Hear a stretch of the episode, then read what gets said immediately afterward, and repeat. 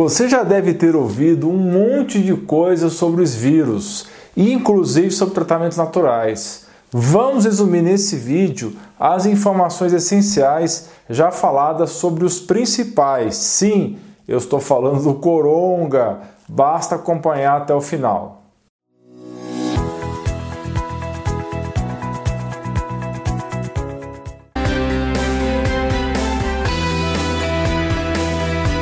Se você tem acompanhado a mídia oficial, os órgãos oficiais, já deve ter ouvido mais de uma vez sobre não ter evidências científicas que vitaminas e minerais tenham qualquer ação contra os vírus. Mas, e se eu te disser que no início do problema a China encomendou toneladas de vitamina C? E se eu te disser que, de acordo com um artigo de uma prestigiosa revista, a revista Nature, de 15 de fevereiro, mais de 80 estudos clínicos estão em andamento para testar remédios e muitos deles são sobre a vitamina C. E que a vitamina C intravenosa está sendo utilizada ostensivamente em um sistema de mais de 20 hospitais em Nova York. Então, nesse vídeo, nós vamos conversar a respeito dos principais remédios naturais em estudo e que também estão em uso para combater essa doença que está mudando profundamente as nossas vidas. O primeiro elemento que eu quero falar aqui é a quercetina. Muitas pesquisas acumulam evidências que esse flavonoide, já falado nesse canal, eu vou deixar o link no card na descrição no primeiro comentário, é um poderoso ampliador do sistema imune e também um antiviral de largo espectro, ou seja, bem completo contra vários vírus. A quercetina inibe um marcador inflamatório chamado TNF-alfa e também impede a liberação de histamina, que é uma substância importante nos sintomas de alergia. Então é considerado um antialérgico natural. Além disso, ela inibe a capacidade dos vírus de infectar as células, inibe a multiplicação ou replicação viral dentro das células já infectadas e também diminui a resistência dessas células infectadas em aceitar a ação dos medicamentos antivirais. Um estudo de 85 verificou que a quercetina inibe a infectividade e a replicação do vírus do herpes, da polio, para influenza e vírus sincicial. Um estudo de 2010 verificou a ação contra a influenza A e B, e um de 2016 viu ação contra o H1N1. Outra coisa interessante é que ela, a quercetina, ajuda o zinco a entrar dentro das células e esse mineral, como será dito adiante, tem ação antiviral também. Então tem vários estudos sobre isso. É por isso que nós incluímos a quercetina entre os principais tratamentos naturais. Sugiro você estudar em bons sites, como é o caso do mercola.com e do draxe.com, e a dose recomendada de 500mg duas vezes ao dia. Vitamina D de dado dezenas de livros já escritos sobre isso, dezenas de milhares de estudos. Não esqueçamos do maravilhoso trabalho do Dr. Cícero Coimbra. Muitos dados disponíveis no, do poder da vitamina D em te blindar contra vírus influenza e viroses respiratórias. Ela ajuda a modular a resposta do sistema imune, ou seja, fortalece onde está fraco e reduz o exagero da inflamação onde está demais. Então vai impedir a tal da tempestade de citocinas já falada nesse canal e que você já deve ter ouvido também em outros lugares, que é o que normalmente leva pessoas jovens com vírus coronga a falecerem por excesso de inflamação nos pulmões. Atenção! A vitamina D não tem ação direta contra o vírus, ela simplesmente melhora a eficiência do sistema imune. Tem estudos mostrando que quase todo mundo que estava muito grave na UTI tinha a vitamina D muito baixa no sangue. Existe ainda alguma discussão do tipo ovo e galinha. Tem gente que diz que a vitamina D estava baixa porque foi gasta pelo corpo doente. Mas seja lá quem for que estiver correto, isso não muda o fato do papel muito importante dessa vitamina em prevenir e ajudar as pessoas a se recuperarem mais rapidamente de qualquer virose. Durante a epidemia de gripe espanhola de 1918, o hospital que teve menor mortalidade e melhores resultados de recuperação foi um hospital de Boston, que era ao ar livre e os pacientes ficavam expostos ao sol, o que faz o corpo produzir vitamina D. Teria sido coincidência isso?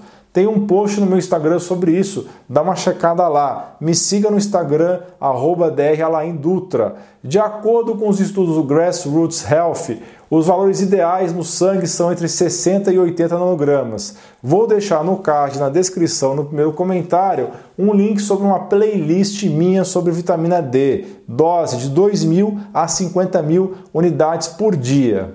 Se usar doses acima de 10 mil por dia, só com acompanhamento médico. E atenção! Lembrando, pessoal, não faça nada sozinho. Nesse momento em que todo mundo está em casa de maneira forçada, hoje está muito mais fácil você ter acompanhamento médico pela telemedicina que foi liberada nesse momento. Para saber mais a respeito de como você pode ser atendido sem sair de casa, mande mensagem para o número 11 971 30 13 12. Vitamina C essa vitamina tão barata em doses muito elevadas funciona como um agente antiviral. Engraçado que no Brasil, quando a gente chama a vitamina C como ácido ascórbico e ele é utilizado como conservante alimentar, ele é baratíssimo. Mas quando a gente chama de suplemento de vitamina C na farmácia, o preço sobe dezenas de vezes. Por que será isso? Como já falei lá no início do vídeo, pacientes com coronga gravemente doentes lá no maior sistema hospitalar do estado de Nova York, receberam ou recebem 1.500 miligramas de vitamina C na veia 3 a 4 vezes por dia, em conjunto com outros tratamentos convencionais. E isso foi baseado em tratamentos experimentais desenvolvidos em Xangai, na China. Por que, que será que a mídia não divulga? Por que será? Nas palavras do Dr. Andrew Weber, pulmonologista intensivista de Nova York, os pacientes que receberam vitamina C tiveram um desempenho significativamente melhor do que aqueles que não receberam. Ajuda demais, mas não é destacado porque não é uma droga sexy. Acho que você já sabe que existe um preconceito natural no meio médico ortodoxo em relação às vitaminas e uma dificuldade impressionante em entender que vitaminas podem ser usadas como remédio em doses completamente diferentes das doses normais de suplementação. A vitamina C em altas doses pode ser utilizada como agente oxidante poderoso que mata vários agentes infecciosos. Se algum dia vocês ouvirem falar que eu fui parar na UTI com sepse, infecção generalizada, podem ir lá pedir para me dar vitamina C na veia em altas doses. Deixa eu bater na madeira. Uma coisa importante que eu preciso dizer: a vitamina C em baixas doses atua como agente antioxidante e fortalecedor do sistema imune. Em altas doses passa a ser um agente oxidante que mata micróbios, vírus e células tumorais. Eu vou deixar um link da playlist sobre vitamina C no card, na descrição e primeiro comentário. Dose muito variável, pode ser de 200 miligramas a vários gramas por dia, de acordo com a intenção do médico acompanhando. O importante é dividir o máximo possível as doses, tomar várias vezes ao longo do dia. Isso será fundamental dentro do seu arsenal de tratamentos naturais. Zinco foi demonstrado em laboratório dentro de tubos de ensaio que o zinco bloqueia a multiplicação viral do coronga e os estudos sugerem que o real valor da cloroquina, tão discutido no Brasil com forte viés ideológico, na verdade seria de ajudar o zinco a entrar dentro das células. E a quercetina já falada nesse vídeo teria ação semelhante de colocar o zinco para dentro. Esse mineral é essencial para o corpo e dá apoio a funções fundamentais do organismo, como coagulação, divisão celular, função imune, função da tireoide, paladar, visão, odor, manutenção do humor e cicatrização. O zinco é importante também para a ação correta da insulina e da testosterona.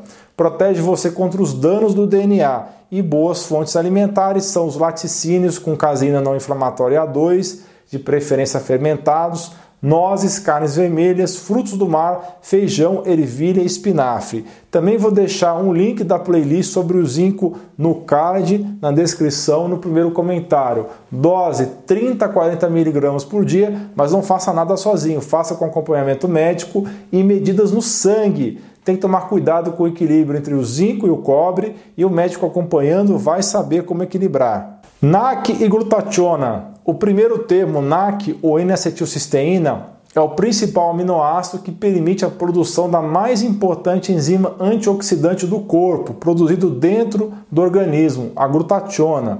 Então, o ideal é usar a própria glutationa na forma lipossomal, mas no Brasil é um suplemento ainda muito caro. Portanto, pode ser uma alternativa usar o NAC, que é vendido em qualquer farmácia. Artigo publicado no New York Post em 9 de maio de 2020 fala do caso de um estudante de medicina americano que ajudou a salvar a mãe do coronga com o uso da glutationa oral. É essa imagem maior que você está vendo no monitor. O engraçado é que o mesmo jornal publicou a matéria tendenciosa em fevereiro, a imagem menor na tela, dizendo pejorativamente que gurus online estavam sugerindo doses quase letais de vitaminas. Vai saber o que motivou essa matéria. Bem, voltando à glutationa, é uma enzima muito importante no detox então vai aqui um importante aviso: cuidado com Tilenol, também conhecido como acetaminofeno ou paracetamol. Tanto esse conhecido analgésico como o excesso de álcool acabam com seus níveis de glutationa no corpo. A glutationa vai varrer os radicais livres do seu corpo, inclusive os produzidos pelas células de defesa, usados como armas contra os vírus. Não sei se você sabe, mas os famigerados radicais livres não têm só um lado do mal, tem também uma função importante como armas dentro do sistema imune. Depois de trabalhar, a glutationa precisa ser reciclada no fígado. Com a ajuda de hormônios, como é o caso da melatonina, que já vamos falar a respeito, a glutationa é recarregada como se fosse uma bateria de celular, recuperando seu poder antioxidante e assim pode voltar a combater em outro dia. A glutationa também tem ação direta no sistema imune, ajudando as células natural killer e linfócitos T. A dose do NAC é de 600 mg duas vezes ao dia, mas pode variar. Pergunte para seu profissional de saúde. Trata-se de um dos melhores nessa lista de tratamentos naturais. Eu vou deixar o link sobre glutationa e NAC no card, na descrição e no primeiro comentário. Melatonina. Nós já falamos ao longo desse vídeo que um dos principais problemas do coronga é o excesso de inflamação nos pulmões.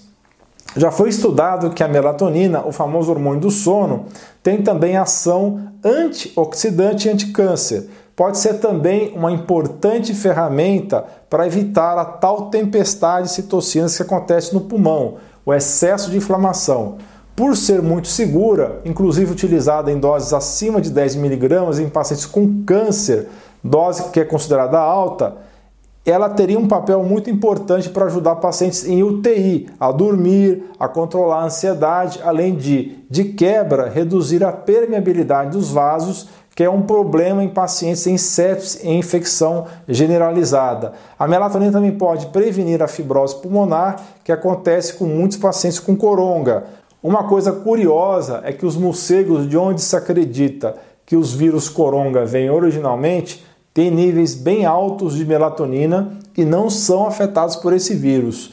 Os níveis de melatonina em crianças também são mais altos, o que poderia explicar, pelo menos em parte, a relativa proteção que os pequenos têm em relação ao vírus. É bem conhecido também que pessoas que dormem mal e têm melatonina baixa têm menos defesa contra vírus e sistema imune mais prejudicado. Doses podem variar muito, de 0,5 até 20, 30 ou 40 miligramas por dia. Se passar de 5 miligramas, precisa fazer com acompanhamento médico. Eu vou deixar o link sobre melatonina na descrição e primeiro comentário, porque o card só aceita 5 links. Óxido nítrico é uma molécula de sinalização biológica fundamental para a saúde dos vasos sanguíneos. É um gás que dura poucos segundos após liberado e foi considerada a molécula do ano pela revista Science em 1992. Uma das consequências de envelhecer é perder óxido nítrico. Toda doença crônica vem acompanhada de redução na sua produção. Estudos publicados sobre o coronga de 2004, aquele coronga antigo, mostraram que o óxido nítrico inalado foi uma medida importante de suporte no tratamento de complicações pulmonares.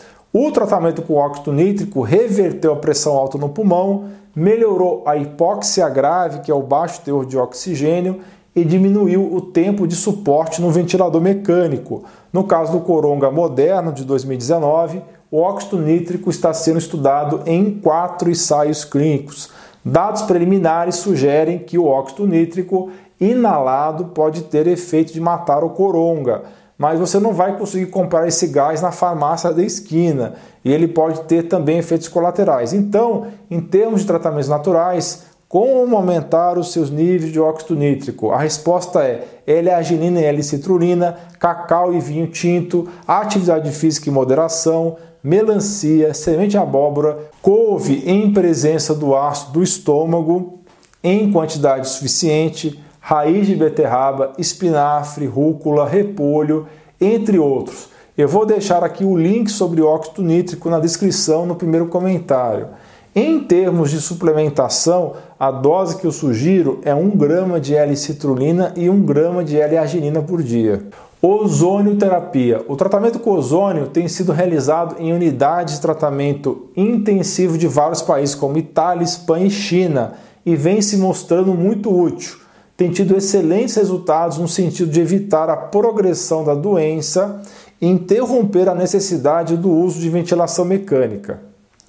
Um protocolo de pesquisa com ozonioterapia para o coronga já foi submetido no Brasil à Comissão Nacional de Ética em Pesquisa e está aguardando liberação para ser iniciado, envolvendo 28 pesquisadores em 10 centros de pesquisa clínica da Sobom. São dois hospitais de campanha de Guarulhos e Carapicuíba, a Escola Nacional de Saúde Pública da Fiocruz do Rio de Janeiro e o Prontocorde, que é um hospital do coração de Manaus.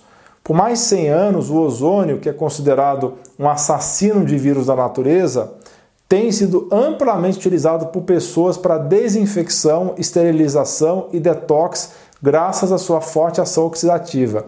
Em doses mais baixas, o ozônio ajuda o sistema imune a trabalhar em, em doses maiores, ele tem a ação de matar os vírus. Lembrando que o ozônio jamais deve ser inalado, porque ele é tóxico por essa via. Eu vou deixar a playlist sobre o ozônio na descrição e primeiro comentário. Óleo de coco é um dos melhores superalimentos disponíveis, inclusive quando falamos em tratamentos naturais. O óleo de coco, por meio dos ácidos láurico e caprílico, que se transformam no estômago, respectivamente em monolaurina e monocaprina, atuam contra vírus, fungos e bactérias. Alguns dos vírus inativados pela monolaurina são HIV, sarampo, herpes estomatite vesicular, visnavírus e citomegalovírus. Além disso, o óleo de coco é rico em vitamina E e ácido gálico que fortalecem a imunidade. Tem pelo menos dois ensaios clínicos sendo conduzidos no momento, um em Singapura e outro nas Filipinas, para estudar o efeito do óleo de coco no coronga. O estudo de Manila, intitulado Terapia Adjuvante de Óleo de Coco Virgem e Ômega 3 para pacientes hospitalizados com coronga, está sendo conduzido no Hospital Geral das Filipinas e é liderado pela doutora Marissa Alejandria. O óleo de coco virgem está sendo usado como um complemento ao regime diário de tratamento normal convencional de pacientes com coronga. Eu vou deixar o link da playlist sobre óleo de coco na descrição e no primeiro comentário. Dose que eu sugiro: duas colheres de sobremesa ou de sopa de óleo de coco extra virgem todos os dias. Gente, tem muito mais coisas mas esse vídeo já ficou bastante grande.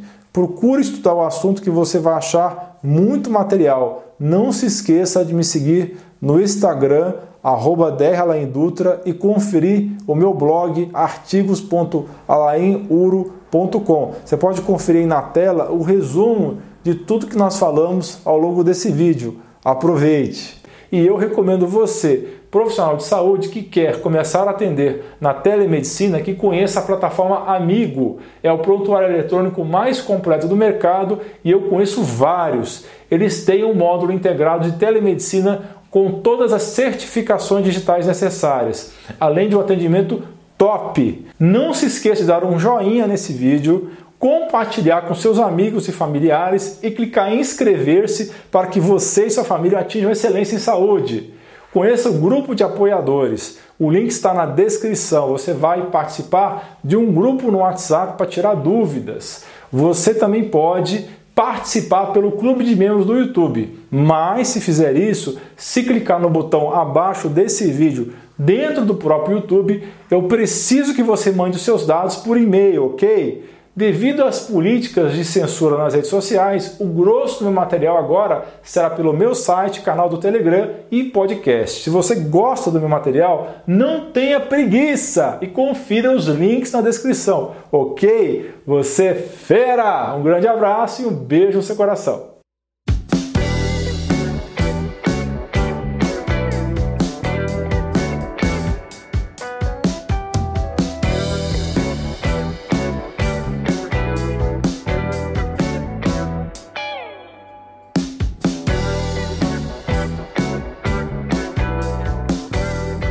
Se esqueça de dar like no vídeo, clicar no botão de inscrição do canal e clicar no sino para ser avisado de novos vídeos.